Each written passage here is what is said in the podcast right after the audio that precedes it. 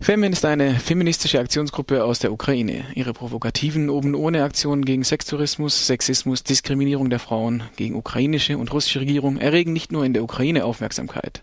Die Gruppe wurde 2008 in Kiew gegründet und hat heute 300 Teilnehmerinnen und tausende Unterstützerinnen in fünf ukrainischen Städten, auch im Ausland. Fokusredakteurin Viktoria Ballon hat sich mit Inna Schewtschenko und Alexandra Schewtschenko, führenden Aktivistinnen der Gruppe, getroffen und hat sie in Bezug auf den Internationalen Frauentag über ihre Verhältnisse zum Feminismus befragt. Inna Schewtschenko und Alexandra Schewtschenko sind keine Schwester. Sie tragen nur beide diese typischen ukrainischen Namen. Beide sind 23. Alexandra studiert noch an der Uni in der Stadt Chmelnyzki und Ina hat letztes Jahr in Kiew ihr Journalismusstudium absolviert. Die meisten Aktivistinnen Femen sind Studentinnen zwischen 18 und 25 Jahre alt und sie sehen sehr gut aus.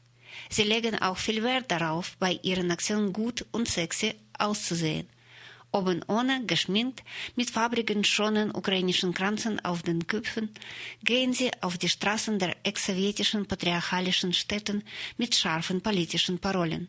Sie protestieren zum Beispiel gegen Einschränkung gesellschaftlicher und politischer Rolle der Frau in der Ukraine und gegen Sextourismus. Ihre Aktionen beschränken sich jedoch nicht auf feministische oder nationale Themen. Sie protestieren auch gegen Mubarak, gegen Berlusconi. In Davos protestierten sie gegen das Weltwirtschaftsforum und neulich in Moskau gegen Putin. Und sie sehen sich als Kinder der orangenfarbenen Revolution, sagt Ina Schewtschenko. Wir nennen uns Kinder der orangenfarbenen Revolution und unser Ziel ist, nicht nur die ganze Errungenschaften der Revolution zurückzugewinnen, sondern das Ganze ins Doppelte noch besser zu machen. Wieso habt ihr diese Topless-Form des Protestes gewählt? Wir wollen effektiv sein. Wir sind aus der Ukraine, aus einem Land, das keine Protestkultur hat. Wir sollen gehört werden, weil Frauen in dieser Welt niemand hören will, bis sie was Radikales unternehmen. Und was kann eine Frau noch radikaler unternehmen, als sich nackt zu machen und ihre Nacktheit zu zeigen? Es ist schrecklich, es ist peinlich und die Gesellschaft wird sich urteilen. Und gerade deshalb haben wir diese Form gewählt. Ihr werdet aber auch von Feministinnen für die sexistische Stilistik der Aktion kritisiert. Как и классические феминистки, мы боремся за одни и те же вещи. Wir haben selber Ziele mit äh, klassischen äh, Feministinnen. Freiheit, Gleichheit. Wir sind gegen äh, jede Form von der Diskriminierung der Frauen. Nur wir gehen mit unseren Ideen auf die Straßen. Und wir trauen uns richtig auf die Straßen zu gehen, so dass man uns merkt. Und äh, das ist uns, äh, das ist was unterscheidet uns von äh, klassischen Feministinnen, mindestens in Osteuropa, weil leider Feminismus in Osteuropa ist eine Lehre für eine Kaste. Fünf Jahre bin ich schon sozial aktiv, sagt die Alexandra Schewtschenko. Und ich sehe alle diese Jahre selber Frauen, und da sind selber weniger. Und wir wollen aber diese Ideen breit in der Welt zu tragen.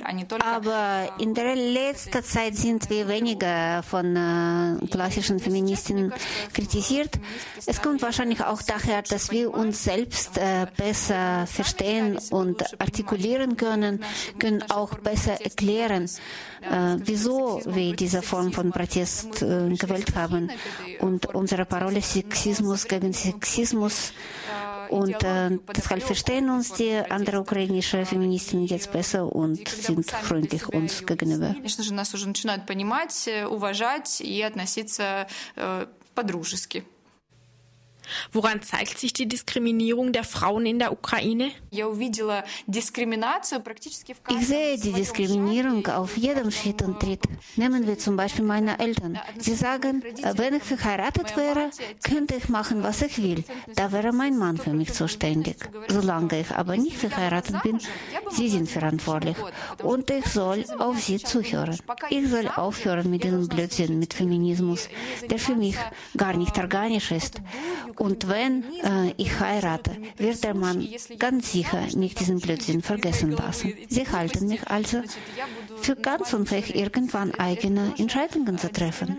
Und auf der Ebene von Großpolitik passiert dasselbe. Nachdem der ukrainische Ministerpräsident Mikola Azarov im 2010 erklärte, Politik sei keine Frauensache, machten wir von Femen mehrere Aktionen. Und jetzt, nach zwei Jahren von Existenz von diesem Ministerkabinett, da ist die einzige Frau reingekommen. Und ähm, obwohl sie äh, ihr Geschlecht nach einer Frau ist, äh, ich habe große Zweifel, dass sie irgendwas irgendwann für ukrainische Frauen machen wird, weil diese Frau ist nur die Vertreter von einer Oligarchengruppierung.